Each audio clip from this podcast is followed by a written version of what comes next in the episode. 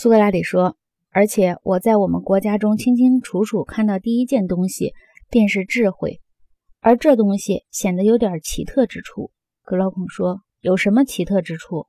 苏格拉底说：“我觉得我们所描述的这个国家的确是智慧的，因为它是有很好的谋划的，不是吗？”格劳孔说：“是的。”苏格拉底说：“好的谋划这东西本然显然是一种知识，因为其所以有好的谋划。”乃是由于有知识，而不是由于无知。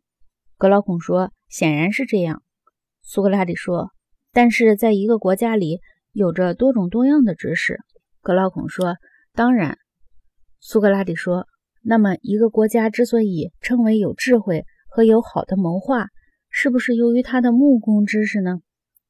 格劳孔说：“绝对不是。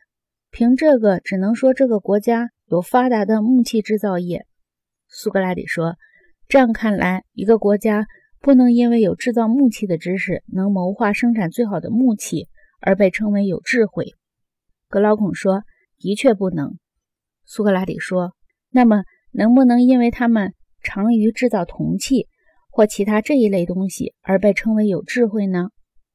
格劳孔说：“不能，根本不能。”苏格拉底说：“我想也不能凭农业生产的知识吧。”因为这种知识只能使他有农业发达之名，格劳孔说：“我想是这样的。”苏格拉底说：“在我们刚才建立起来的这个国家里，是不是有某些公民具有一种知识？这种知识并不是用来考虑国中某个特定方面的事情的，而是用来考虑整个国家大事的，改进它的对内对外关系的呢？”格劳孔说：“有的，有这么一种知识。”苏格拉底说。这是一种什么知识呢？它在哪里呢？格劳孔说：“这种知识是护国者的知识，这种知识是在我们方才称为严格意义下的护国者的那些统治者之中。”苏格拉底说：“那么，具有这种知识的国家，你打算用什么名称来称呼它呢？”格劳孔说：“我要说它是深谋远虑的，真正有智慧的。”苏格拉底说：“你想在我们的国家里？”究竟是哪一种人多，铜匠多呢，还是这种真正的护国者多呢？